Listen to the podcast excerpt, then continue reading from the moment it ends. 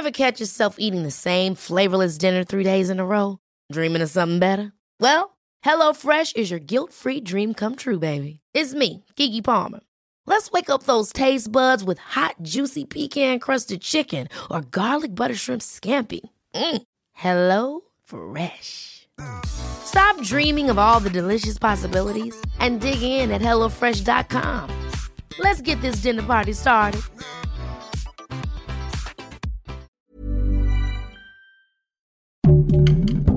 Heraldo Podcast, un lugar para tus oídos. Hoy, en primera plana, ¿sabes de qué hablaron AMLO, Joe Biden y Justin Trudeau en su reunión? Te lo contamos.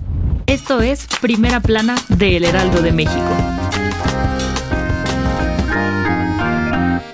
Este jueves, Andrés Manuel López Obrador se reunió con el presidente de Estados Unidos, Joe Biden, y el primer ministro de Canadá, Justin Trudeau, en la novena cumbre de los líderes de Norteamérica en Washington. Los tres mandatarios hablaron de temas como la implementación de políticas migratorias y el acceso a la vacuna contra COVID-19. Sin embargo, uno de los asuntos principales fue la creación de un bloque económico que pueda competir contra el mercado asiático, especialmente contra China. Joe Biden aseguró que Estados Unidos debe consolidarse como la mejor economía del mundo antes del 2030 para garantizar que toda Norteamérica tenga más oportunidades de negocio en todo el mundo. AMLO y Trudeau coincidieron con Biden y comentaron que deben fortalecer las políticas del TEMEC para aprovechar todo el potencial de las poblaciones y generar alianzas que les permitan crecer a la par económicamente. Los tres líderes garantizaron que trabajarán para hacer de la democracia el principal motor para ayudar a sus países y así mejorar la calidad de vida de todos. Con información de Francisco Nieto.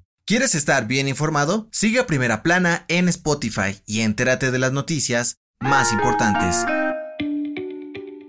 El titular de la Secretaría de Seguridad Ciudadana, Omar García Harfush, dio a conocer que entre octubre del 2020 y septiembre de este año, los delitos en la Ciudad de México disminuyeron un 46% a comparación con el año 2018 y el 2019. De acuerdo con el funcionario, los delitos que han disminuido son el homicidio doloso, las lesiones por disparo de arma de fuego, el robo en medios de transporte y asaltos a casas. Además, comentó que la percepción de inseguridad de los ciudadanos se redujo en 27%, pues los cambios se han notado desde que comenzó su gestión. El secretario dijo que están orgullosos de los resultados, pero no satisfechos, pues aún falta mucho por hacer. Sin embargo, afirmó que seguirán trabajando para hacer más segura la ciudad, con información de Cynthia Stettin.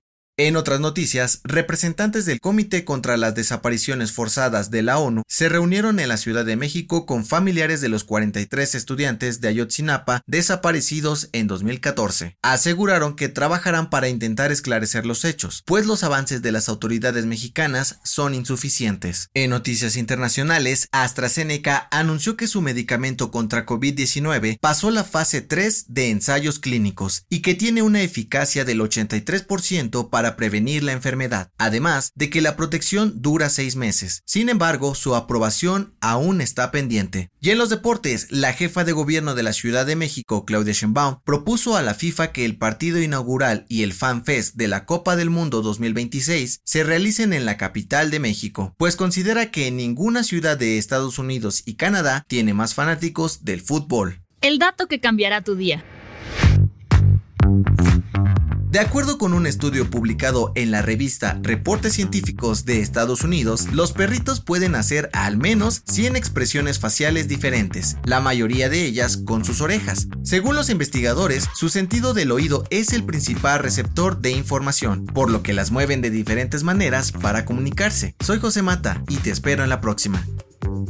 Esto fue Primera Plana, un podcast del Heraldo de México. Encuentra nuestra Primera Plana en el periódico impreso, página web y ahora en podcast. Síguenos en Instagram y TikTok como El Heraldo Podcast y en Facebook, Twitter y YouTube como El Heraldo de México. Hasta mañana.